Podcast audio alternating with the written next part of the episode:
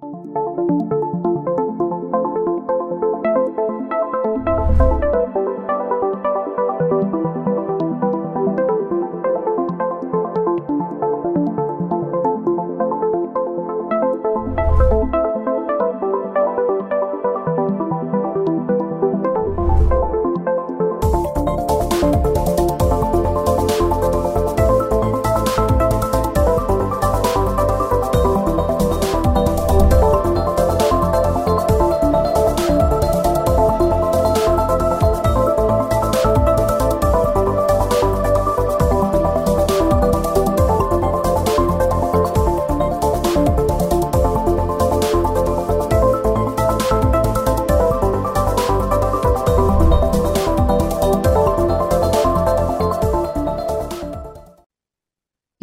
días a todos y a todas. Estamos en Dataverso, nuestro programa los miércoles. Aquí hablamos de ciencia de datos, análisis de datos, transformación digital, liderazgo, entre otros muchos temas. Los invito a seguir en Divox Radio, también puede ver nuestros capítulos anteriores. Y hoy nos vamos a plantear una pregunta súper importante junto a nuestra invitada Nancy Pérez, que es ¿por qué fracasa la estrategia de transformación digital? Para continuar, les comento que este programa está respaldado por el Centro de Transformación Digital de la Universidad del Desarrollo y pueden verlo todos los miércoles en la mañana a través de las cuentas de la Facultad de Ingeniería UDD, Ingeniería UDD-bajo en Instagram, Twitter, Ingeniería UDD en LinkedIn y TikTok. También pueden seguir nuestro contenido. También pueden seguir las cuentas de Instagram, Twitter, Facebook y LinkedIn de Divox Radio para seguir toda la programación semanal. Y bueno, hoy día estamos con una invitada, quien ella es Nancy Pérez, directora de NAMI, socia fundadora de Woman Board App y consejera de Innova Chile. Vamos a una brevísima pausa y le damos la bienvenida a nuestra invitada. Divoxradio.com Tecnología, innovación y ciencia. A un solo clic. Ya comienza un nuevo programa en Divoxradio.com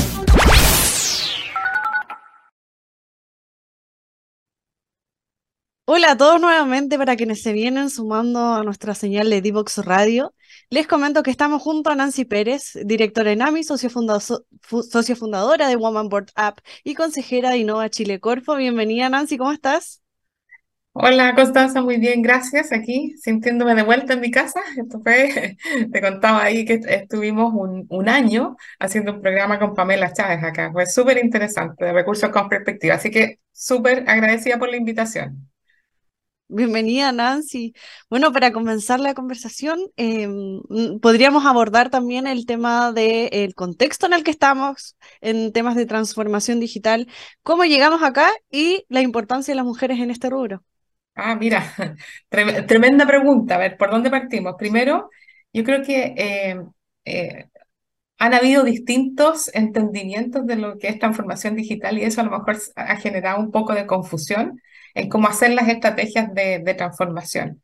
Y creo que eh, ha ido evolucionando, obviamente hay más aprendizaje, pero esto viene de una ola que es no menor, que es la revolución de las tecnologías de la información y comunicaciones, que viene hace un tiempo, pero que se ha acentuado en, el, en los últimos años con el crecimiento de tecnologías que han atravesado todos los ámbitos de nuestra vida, desde la salud, de nuestra vida personal, o sea, ya es una extensión nuestra del celular. Pero lo mismo está pasando ahora con, con todos los sectores industriales. Entonces, los distintos sectores se han visto eh, como, aparecen ciertos disruptores que son los que utilizan de manera mucho más ágil estas tecnologías y transforman ciertos sectores industriales. Por ejemplo, la industria del entretenimiento. Eh, y así han ido avanzando hasta distintos sectores donde ya está llegando a los sectores como, por ejemplo, la minería. Y en ese sentido, yo creo que em, quienes se quedan en la lógica de que a mi negocio tradicional le incorporo tecnología, es que no están entendiendo que el proceso de transformación tiene que ver con pararse en el contexto de hacia dónde vamos. Y, y el hacia dónde vamos es hacia un desarrollo sostenible. Y como vamos hacia un desarrollo sostenible, tenemos que hacer, por un lado, obviamente a, alinearnos con los objetivos de desarrollo sostenible, que son utilizar bien los recursos, aprovechar al máximo los recursos, todo lo que sea materiales, mantenerlo lo, el más tiempo posible en la economía y que no tengamos que estar eh, incorporando materiales frescos lo mínimo posible dentro de la economía. Entonces ahí empezamos a hablar de economía circular. Eh, por otro lado, obviamente nos hemos dado cuenta de lo que nos ha dejado en la industrialización, que tenemos grandes desigualdades. Y dentro de todas esas desigualdades, obviamente está eh, la desigualdad que, que nos hemos ido quedando mucho más atrás las mujeres y por lo tanto, en este proceso de transformación, lo que podemos hacer es nivelar la cancha para que de aquí en adelante el desarrollo sea más equitativo. Entonces, hay un proceso que es como un contexto social de cambio, que es de transformación, y acá toda empresa o toda institución que no vea que su estrategia futura está en ese contexto, por mucho que le agregue tecnología a lo que hace actualmente, podría no servirle de nada.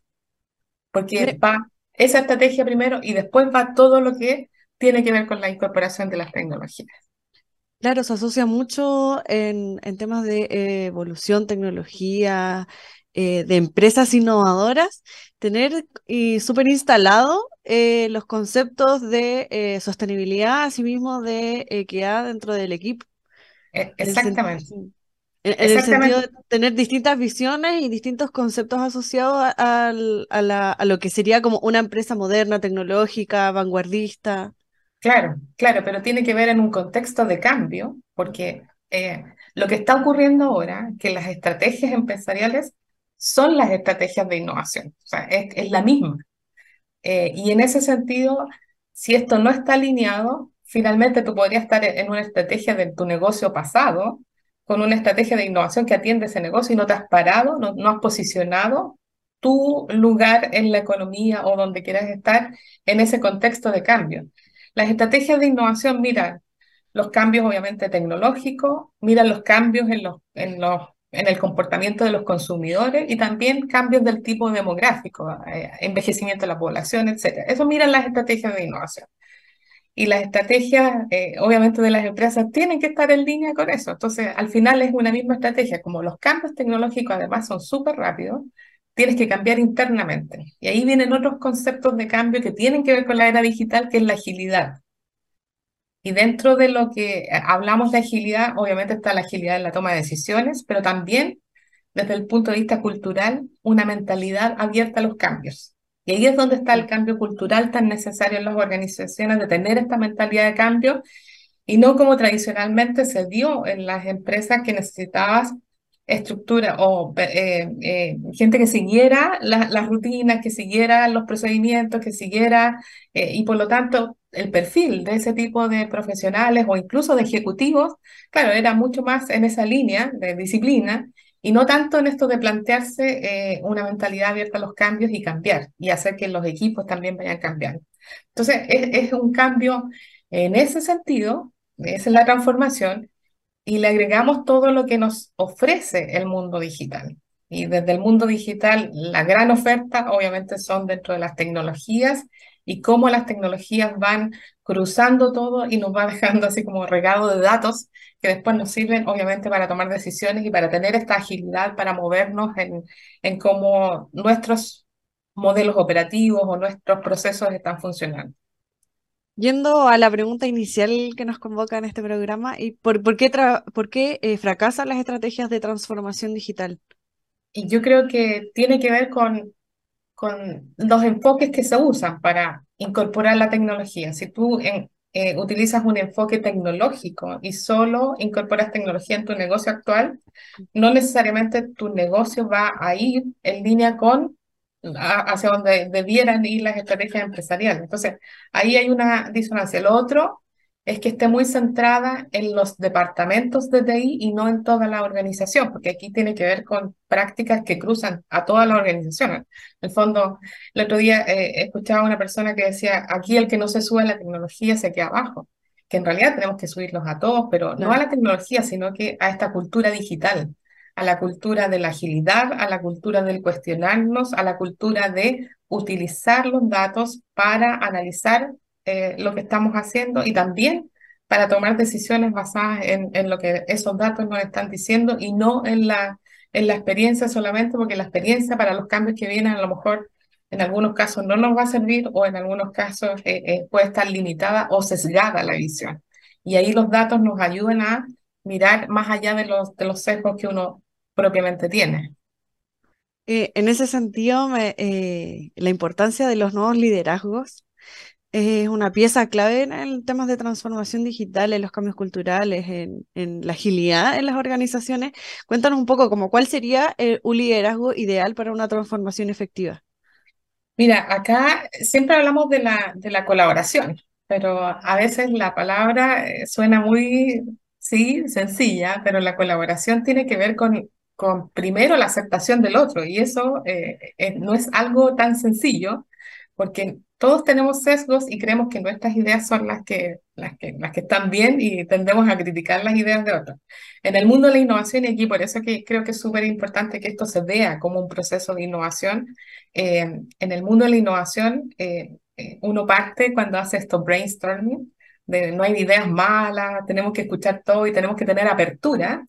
Desde esa apertura la colaboración surge bien, porque si es una colaboración del tipo, ya, ok, yo voy a hacer lo que tú me pides, es muy transaccional, no, no, estamos colaborando, o sea, de verdad no estamos construyendo desde lo, el, el aporte que cada uno puede hacer para algo nuevo. Y creo que en eso eh, es súper importante. Y lo otro es que tanto en las organizaciones como también a nivel de instituciones y a nivel de lo que está pasando en la sociedad, se cambian estas estructuras que son tan verticales y hay un trabajo más en red y horizontal. Y eso es otra componente que es importante para el estilo de liderazgo. Un estilo de liderazgo que convoca y que es capaz de armar redes, tiene que ser eh, alguien que genere confianza. Entonces, esos liderazgos tienen que generar confianza. hablamos de colaboración, pero también de generación de confianza. Y en esa generación de confianza donde todos somos una pieza importante, por muy menor que sea, es una pieza importante en el sistema o en la red. Ahí van cambiando las mentalidades de cuál es el alcance en el cual tú podrías llegar a utilizar todos estos, tanto herramientas tecnológicas como métodos de trabajo o modelos de negocio que vayan beneficiando cada vez más a la sociedad. Entonces, esas miradas de trabajo en red que requieren colaboración, confianza, agilidad, esto de jugar casi en automático porque sé que el otro está haciendo algo para el propósito común y no para un interés personal, eso es lo que finalmente está en la base de la agilidad. Tiene mucho que ver con la mentalidad innovadora. La mentalidad innovadora es creatividad puesta al máximo eh, por, algún, por un problema que a veces ni siquiera es nuestro. O sea, es como bien genuino el aporte que uno hace en términos de la entrega. Em, y creo que por, por, eso se traslapa tanto con la cultura innovadora, la cultura de la agilidad, porque finalmente nos ponemos al servicio de un problema que está fuera de muchas veces un interés eh, personal.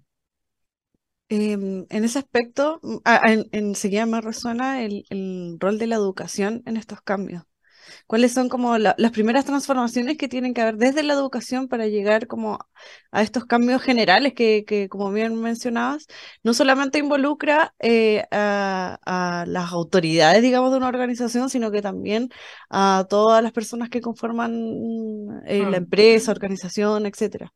Sí, yo creo que eh, voy a partir por el tema del, de los silos y las disciplinas funcionando de manera separada. Creo que tanto en las organizaciones, esto de trabajar en silos se va a ir rompiendo, por lo tanto hay un, un trabajo mucho más eh, interdisciplinario. Lo mismo en la formación, ya no solamente una carrera de ingeniería sin tocar las ciencias sociales, por ejemplo, las artes y las humanidades, como que no, no tiene que estar eh, empapado de estas otras miradas. ¿Y eso por qué? Porque estamos enfrentando una, un cambio a, propósito del cambio climático, de la crisis climática, que nos lleva a problemas mucho más complejos. Y mientras más complejos, se están incorporando más disciplinas. Ahora, no solamente por el cambio climático, sino que porque las tecnologías también están afectando podría ser positivamente, pero en principio negativamente nuestros comportamientos sociales. O sea, fíjate en las crisis que tenemos por el mal uso de la tecnología. Entonces, hay estos problemas que tenemos que resolver que no son solo ingenieriles, sino que tienen que ver con comportamientos. Entonces, en poder entender que la mirada no es una respuesta técnica solamente, eso es súper importante. Y por lo mismo, eh, la formación atendiendo el aprendizaje desde la resolución de problemas es algo que te ayuda a generar este trabajo desde el principio o este aprendizaje desde el principio más interdisciplinario o más multidisciplinario para generar soluciones que convergen desde distintos enfoques.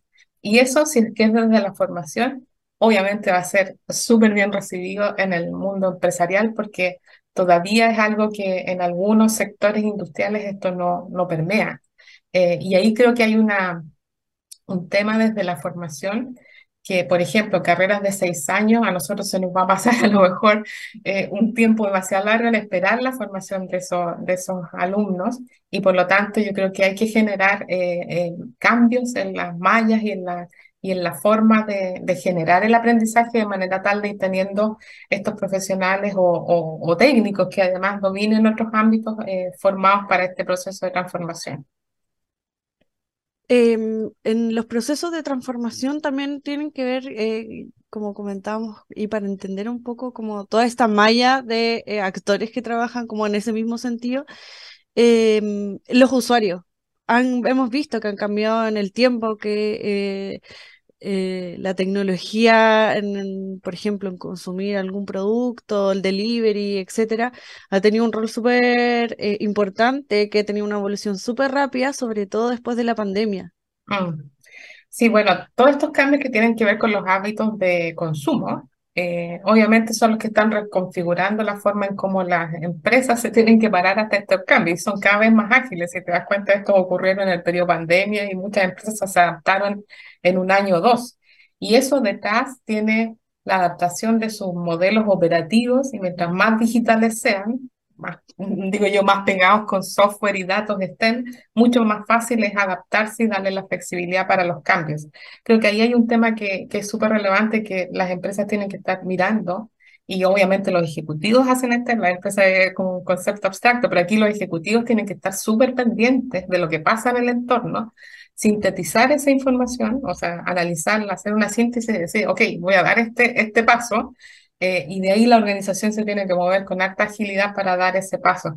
Se me quedó un punto a propósito del, del, principio que me preguntaste por, por el tema de, la, de las mujeres, que la participación de la mujer y estos roles que a propósito de, de los cambios en la, en la forma de trabajar, el rol de la mujer es genuinamente en colaboración, o sea, se da mucho más. Esto no significa que no se dé en hombres, pero genuinamente la colaboración es mucho más fuerte en las mujeres. De hecho, eh, en este último tiempo eh, hemos estado eh, iniciando redes de colaboración en distintos espacios y es impresionante cómo las mujeres nos ponemos de acuerdo y respondemos a problemáticas.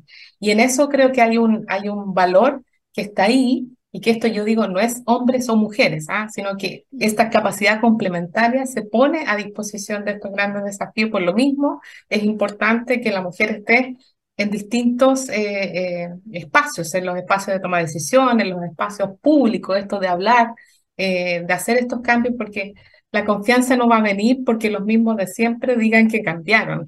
Yo creo que en la medida en que veamos a otros actores hablando y haciendo lo, que están pensando en el fondo, diciendo lo que realmente, eh, haciendo lo que realmente dicen, obviamente se empiezan a generar contextos de confianza mucho mayor.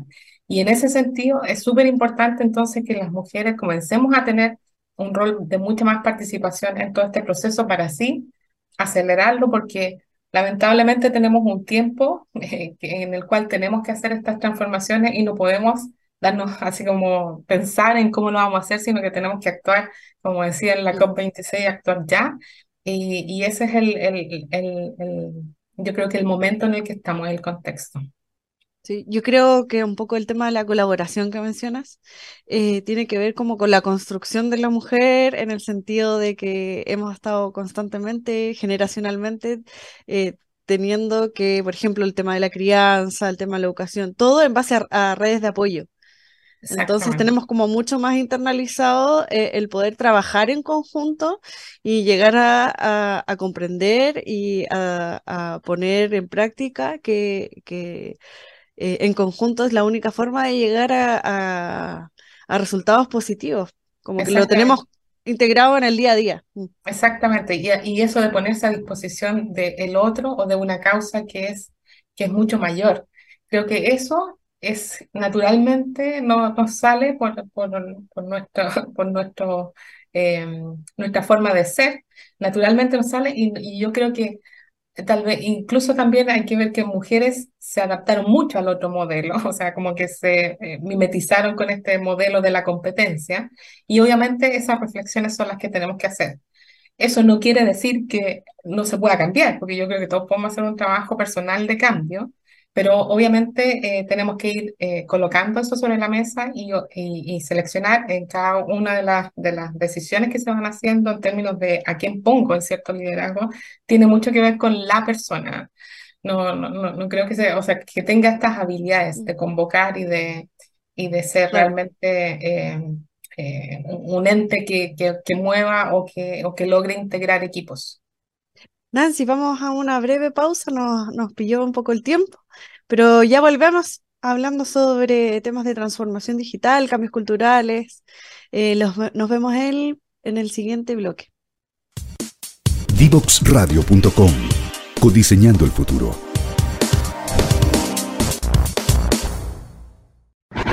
Divoxradio.com Tecnología, innovación y ciencia. A un solo clic. Ya estamos de vuelta junto a Nancy Pérez, estamos hablando mucho de transformación cultural para la transformación digital y en este sentido, eh, ¿cuál es la importancia de tener como unificados los distintos roles de los departamentos dentro de una organización para poder tener más fortaleza dentro de los liderazgos y que haya una construcción mucho más homogénea en cuanto a la transformación cultural para el, para el desarrollo tecnológico? Mm. Mira, yo creo que aquí es donde están estas miradas más integradas eh, o integrales dentro de los ejecutivos y que esto no es el cambio cultural lo hace el departamento de recursos humanos, como, sino que, por ejemplo, eh, eh, yo ayer escuchaba a alguien que hizo el comentario de, no, la construcción pasó por, o está pasando por un periodo complejo porque no hay mano de obra. Entonces, uno dice, no hay mano de obra o no entendimos que hay un cambio de, de la aceptación de ciertos trabajos o de que hay gente que ya no quiere trabajar en ciertos eh, sectores. Entonces tú dices, ¿cómo respondo eso? Entonces, tú puedes responder a lo mejor ya tratando de formar o de traer desde otros países gente que pueda seguir en, o realmente te haces cargo de esto y entonces empiezas a, a, a cambiar desde la forma en cómo construyes para tener algo más industrializado, etc. Entonces haces un cambio. Y eso no pasa por eh, independiente desde el lado de recursos humanos o independiente desde el lado de innovación. Es una mirada integral de las capacidades humanas, tecnológicas y de negocio. Entonces, esa mirada más integral surge de una estrategia que está bien, está, pensada como redondita, con todos los elementos sobre la mesa y no por, lo, por cada uno de los hilos. Creo que ese es un elemento y por eso que es tan complejo desde el punto de esto desafía a los ejecutivos, porque los ejecutivos o, han sido tradicionalmente de una línea, a lo mejor mucho más enfocado en el, en el negocio, en la productividad, en, cumplir las metas, etcétera, o, incluso a veces en lo técnico, pero como que van dejando de lado si esto existe no, o sea, alguien lo va a resolver. Ahora no, ahora es parte de tu estrategia, porque si no podría cambiar definitivamente la, la, configuración que tú tienes que hacer como estrategia de negocio. Entonces, como eso va cambiando, va cambiando los intereses de las personas en donde quieren trabajar, entonces uno también tiene que ir viendo qué pasa con la, con la, con la empresa, donde, en, los servicios o las capacidades que necesita, cómo las voy a ir resolviendo. Y ahí tus respuestas, claro, pueden ser solo desde veamos qué pasa o me hago cargo. Y, aquí es donde me hago cargo, como estos cambios son estructurales a nivel de sectores, las alianzas público-privadas en los sectores son súper importantes. Y ahí es donde empieza a estar el rol ya no solo interno de integración, sino que un rol más externo de integración, para que estos temas se vayan abordando lo antes posible y por lo tanto podamos hacer la adaptación en, eh, ya no en, en una empresa en específico, sino que en un sector. Y esas conversaciones uno las tiene que hacer, por lo tanto tienes que lograr esta, estas conversaciones y esta integración de actores y ahí es donde lo que hablábamos antes, la, la colaboración también es importante, pero es una colaboración desde la, desde la construcción de algo nuevo, no desde, ok, ya sí voy a hacer hoy día mi parte y la dejo lista y te la mando hoy día en la, en, la tarde. No, es eso, es, es cambiar lo transaccional y eh, desde las capacidades de cada uno empezar a integrar algo nuevo.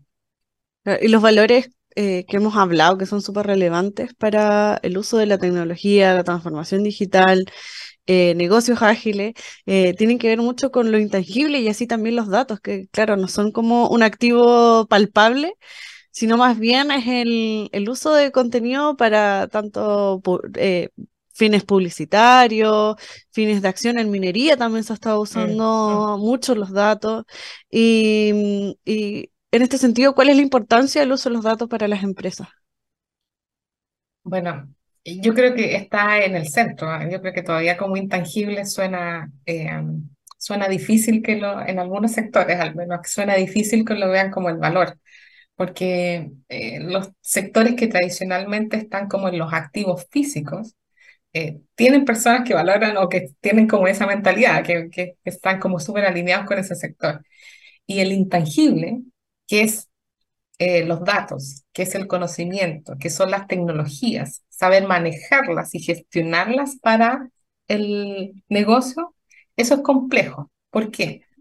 Eh, muchos entienden la tecnología como el aparato, el, artefacto. Sí, y la tecnología es, lo que está por detrás, es qué, a qué función o qué proceso puedo eh, cambiar con esta función que tiene la tecnología, este, este beneficio. Entonces, es un intangible para configurar procesos. Y aquí es donde yo creo que hay un tremendo desafío, porque en este momento lo físico y lo digital se integran. Entonces, tú tienes que tener la habilidad para manejar lo físico y para manejar toda esta función intangible, que es el conocimiento, las tecnologías y los datos, para eh, eh, acelerar o para hacer mucho más eficiente tu empresa o tu negocio, que ahora es esto, lo físico y lo intangible. Y esas dos capas cuesta apto eh, diseñarlas. Y creo que eso es lo que, mm. lo que tal vez es un, un, tema más desafiante. No quiero decir solo los datos, porque dentro de los datos y obviamente toda la capacidad digital para administrarlos, es lo que hace que procesos que estén viviendo en este mundo virtual nos ayuden al, en el mundo físico para que sea mi negocio lo más eficiente posible. Ese es como el, el gran desafío. Nancy, ¿crees tú que este es como el pilar fundamental para el desarrollo, poder compatibilizar estas dos áreas? Totalmente, totalmente. O sea, eh, no, eh, de hecho, yo cuando al principio empecé a, empaparme más de las nuevas tecnologías y empecé a ver toda la, potencia, porque cuando tú conoces los modelos operativos y conoces lo que se puede hacer con el, con, el mundo digital, y tú dices, uff, todo esto que hacíamos físico se puede reducir o se puede eh, llevar a digital, y empiezas a ver entonces estos dos mundos y tú dices, uff, la eficiencia que puedo lograr es altísima. Y esa es, la, es frustración que al menos yo tengo en este momento de muchos ven la transformación digital como la incorporación de tecnologías, pero no esta transformación, no entender el cambio, eh, todo este cambio cultural y no entender lo que las herramientas nos están ofreciendo para algo nuevo, no para solamente eh, hacer este, este negocio actual, y en ese algo nuevo, claro, los modelos operativos hay que rediseñarlos, pero hay que rediseñarlos con mentalidad de innovación. Y esa mentalidad de innovación es eh, totalmente del mundo de los intangibles. Totalmente del mundo de los intangibles. Sí, sí. Y yo creo que fue, eh, todos los temas que hemos hablado, en gran mayoría son temas que eh, habían sido muy invisibilizados y, y, que ha ido de la mano a través de la evolución de la transformación digital. Y, en este sentido, ¿cuáles serían para ti los principales pilares eh, para tener como una estrategia de transformación eh, digital efectiva dentro de una organización? O sea, yo creo que esta visión, visión basada en, en, esto, en la mirada externa, eh, y por lo tanto hay fijar una dirección. Esa dirección va con los datos, va amarradita con los datos. ejecución, una organización preparada para una ejecución ágil, y esta capacidad de adaptarse. Obviamente, en, en, en, medio de todo esto hay un cambio cultural que es tremendo, el que tenemos que hacer. Y eh, eh, que esto llegó para quedarse. Entonces, las estrategias de innovación son las estrategias de las empresas ahora. Y esa estrategia de innovación tiene que, obviamente, tener la flexibilidad para poder ir adaptándose a los contextos, eh, trabajar en red y ver un valor más allá que el silo interno, externo a la organización y obviamente incluso proyectar a nivel global. Las empresas que lo hacen obviamente escalan mucho más rápido, sé que tienen la agilidad. Y si que no, eh, yo creo que, eh, como leí ayer una columna, de esto, el, el 2023, el, el, el tiempo de los disruptores, esto va a cambiar sí o sí. La tecnología no, el avance de la tecnología no se puede frenar. Eh, la inteligencia artificial está avanzando, pero a pasos agigantados. Y dado que no se puede frenar, si no te moviste, te pasó la ola. Porque esta es una ola, eh, cuando dice una ola de revolución, no es porque, y de destrucción creativa, como dice Schumpeter, eh, lo viejo termina y lo nuevo finalmente se toma los espacios. Entonces, creo que si no entendemos que eso es y no le tenemos que echar la culpa al de afuera, ni al gobierno, ni nada, sino que no nos supimos parar en este contexto y ahí, eh, terminando con esto de los ejecutivos, los ejecutivos que, que no vean esto, eh, en el fondo eh, están como están como en riesgo. O sea, esto tenemos que tratar de, por eso que es importante capacitar no solamente a los, a los, a los chicos que están formando en la universidad, sino que hacer una, una, una capacitación también a los ejecutivos y, despertar también este, este mundo. Em, lo que mencionaba me hacía mucho sentido con haciendo cruce con el, el tema que de, de, la construcción, en el área de la construcción, claro que la transformación digital ha traído reducción de tiempos de trabajo, por lo tanto había muchos trabajos que eran quizás más manuales que hoy en día eh, se han trasladado al área digital, por lo tanto han traído más tiempo, más calidad de mm. vida, eh, quizás horarios más cortos, quizás eh, una mixtura entre teletrabajo y presencialidad. Y, y, claro, en el área de la construcción, que es algo súper material, eh, juntar estos dos paradigmas puede ser muy complejo, sobre todo en las personas que, por ejemplo, podrían optar por eso, tal vez por ser call center dentro de su casa, etcétera. Eh, ¿cuál, ¿Cuál es como la primera reflexión que se te viene al respecto? O sea, yo creo que eh, es reconfigurar la oferta. O sea, si tú no tienes una oferta laboral que es atractiva para los tiempos, tienes que reconfigurarla. Entonces tú dices, bueno, ¿cómo reconfiguro esa oferta? Eh, y ahí es donde eh, viene de nuevo cómo cambia entonces, y esto todo tiene que ver con tu modelo de negocio, esta innovación en modelo de negocio, y entonces tus modelos operativos tienen que cambiar para ir reconfigurando eh, estas formas de trabajar y hacer ofertas laborales mucho más atractivas a los distintos sectores. Y yendo también al punto de los trabajadores, Muchos jóvenes también han optado por tomar trabajos de, otros países, eh, tener una movilidad súper constante, eh, optar eh, por la prioridad, por ejemplo, en la calidad de vida, en experiencia, en moverse, a diferencia de las generaciones anteriores, por ejemplo, no sé, nuestros abuelos, mm. el ciclo pasado, que fue hace relativamente poco, los conceptos de trabajador eran sumamente distintos, los conceptos de familia. Entonces hay una disrupción social, cultural completa que obviamente afectan como a todas las industrias.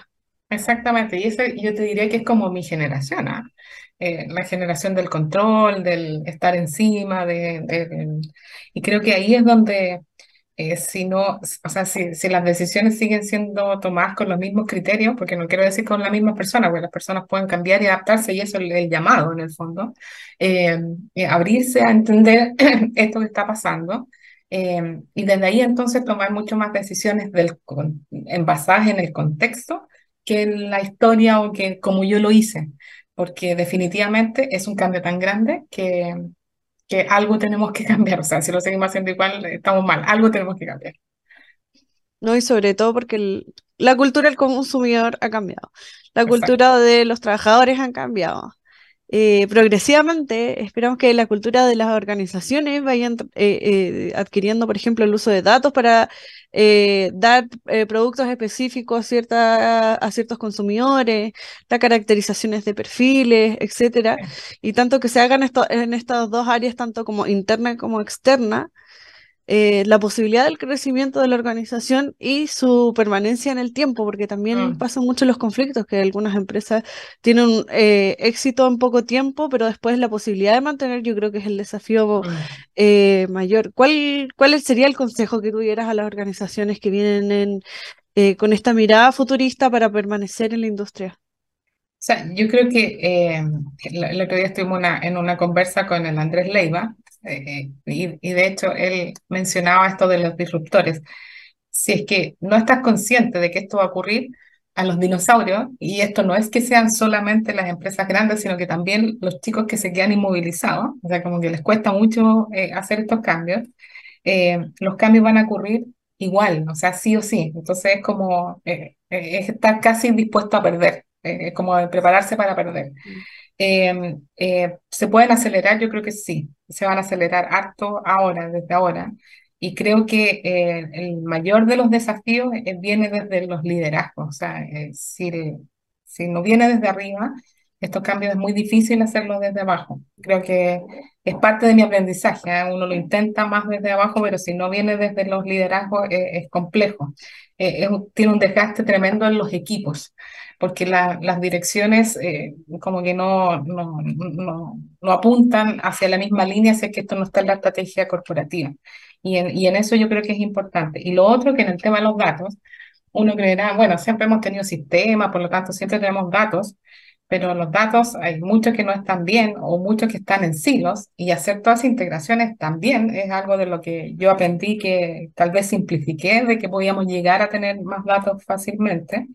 Eh, es un gran desafío, o sea, es no menor el trabajo que, que, que tenemos que hacer con, con la parte de los datos y por lo tanto, partir en esta lógica de que en la, en la estrategia el dato está como lo importante para la toma de decisión y aquí eh, yo, yo, que pasé por la universidad y esto de tener una mentalidad de por qué los datos son importantes. Claro, cuando uno investiga y genera conocimiento, uno está generando información, datos, datos, datos para validar hipótesis. Y todo lo que vamos a hacer eh, hacia futuro es justamente navegar en un mundo desconocido que, de, de, cambios, donde los datos van a ser la gran fuente de información que nos va a permitir mostrar si vamos bien o no. Entonces, hay una importancia tremenda ahí. Entonces, no dejarlo como a, a, a criterio o al, al, al alero de algo independiente. Esto es todo parte de una estrategia integral. Em, hemos hablado mucho en los programas anteriores de Dataverso, el uso de los datos los perfiles de usuario, pero ¿qué pasa con el resto de las industrias? Por ejemplo, habíamos mencionado minería, quizás construcción. Em, ¿cuál es la diversidad de áreas donde se puede utilizar los datos para quizás em, eh, acortar tiempos de, de, ejecución de algún proyecto, etcétera? Mira, eh, o sea, todo lo que tiene que ver con políticas públicas, yo creo que va a ser tremendamente necesario, porque las políticas públicas van a tener que ser mucho más dinámicas y no tan estáticas como son ahora, y por lo tanto ahí el manejo de los datos es importante. Lo otro, que en, el ámbito de la salud, hace poco estaba viendo la estrategia de transformación digital, la estrategia de negocio en realidad de, de Philips, y ellos tienen una estrategia que de hecho se enfocaron en salud y el foco en salud es utilizando, o sea, el dato en el corazón y obviamente todo lo que significa la integración de distintos actores que participan en el sector salud, de manera tal de, eh, poniendo al centro al paciente, generarle un mayor valor al paciente. Y en eso eh, yo creo que, de hecho, hay hartas eh, eh, iniciativas que acá en Chile se han estado haciendo que tienen que ver con, con la interoperabilidad, o sea, cómo los sistemas se pueden comunicar entre distintos actores. Y creo que eso es un tema que cada vez en la estandarización, cada vez viene con más fuerza, porque aquí nosotros necesitamos pensar en que tenemos que hacer todo de manera mucho más eficientes para la sostenibilidad. Y aquí quiero cerrar con la, con la, que no nos perdamos con el norte. El norte es sostenibilidad. Y dado que es sostenibilidad, esto no lo hago solo para, eh, como negocio, sino que como hago que esto se mantenga en el tiempo, trasciende y podamos, eh, obviamente, eh, tener una, un planeta que no se nos agote. Sí, súper súper relevante, sobre todo el tema de la sostenibilidad, eh, la utilización adecuada de recursos, la, la economía circular. Eh, yo imagino también que en, economía circular el uso de los datos debe ser imprescindible para, para una estrategia efectiva. Eh, con el tiempo hemos visto que hemos reducido el uso de papel, de papel, por ejemplo, pero todavía faltan muchos temas, sobre todo en el área comunicacional, el uso de folletos. Eh, falta integrar quizás más códigos QR, eh, etcétera, como que la tecnología... Mm. O todo, conéctalo, por ejemplo, si tú, eh, ya que ha estado como en discusión el tema del modelo de desarrollo, o sea, el modelo de desarrollo parte planteándose que es en este contexto, o sea, todos los modelos de desarrollo anteriores ya nos sirvieron para algo, para entender que la tecnología tiene un rol relevante en la economía, etcétera, pero acá hay un contexto de cambio y por lo tanto el modelo de desarrollo también tiene que tener esta lógica de integración de sectores, de integración de, de, obviamente, generando todo lo que tiene que ver con, con los temas de equidad, eh, el cuidado territorial, y por lo tanto las estrategias eh, tienen que estar muy en línea con eso. Y, y, el modelo de desarrollo tiene que apuntar a que vaya en esa línea. O sea, yo creo que tenemos una oportunidad en este momento única, así como se nos da, que tenemos todo para, pero nos cuesta mucho ponernos de acuerdo. Y lamentablemente estamos medio pegados en eso. Creo que eh, si nos pusiéramos de acuerdo y por, por algún momento dejáramos nuestro ego de lado y, y realmente eh, apuntáramos al, al, bienestar de todos, creo que podríamos hacer un trabajo maravilloso con todo lo que tiene eh, Chile, desde el turismo, el paisaje inmenso, tremendo, y obviamente las personas. Para ir cerrando, Nancy, muchas gracias por estar con nosotros hoy día.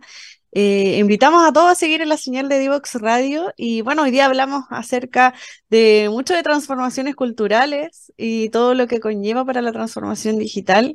Eh, para quienes eh, quisieran revivir este programa, pueden hacerlo a través de Divox Radio.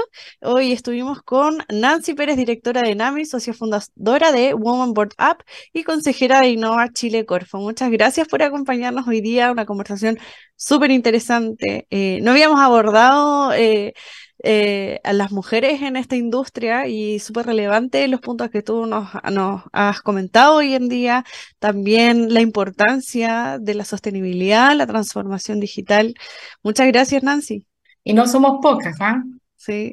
No somos pocas, yo creo que hay un tema de visibilidad y creo que hay alto potencial, eh, que obviamente estamos trabajando para que estos cambios también ocurran y obviamente eh, avanzar en esto va a ser súper importante para todos. Así que muchas gracias por la invitación, me sentí como en casa cuando hacíamos estos programas, así que Constanza, te agradezco y al equipo, a la Connie que está ahí en, también tras bambalinas. Eh, muchas gracias. Gracias, Nancy. Que estés bien. Bueno, vamos a una pausa comercial y ya Desde Chile para el mundo. Divox Radio. Señal online.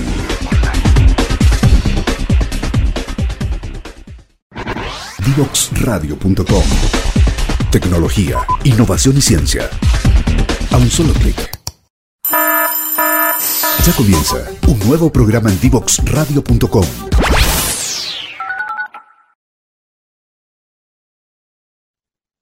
Ya estamos de vuelta, hoy día tuvimos una increíble conversación con Nancy Pérez. Eh, les recuerdo a todos que este programa está respaldado por el Centro de Transformación Digital de la Universidad del Desarrollo y que pueden seguirnos eh, a través de las redes sociales de Instagram, Twitter, Facebook y LinkedIn de Divox Radio. Y mm, los invito a seguir el próximo programa el día miércoles de la mañana en Dataverso.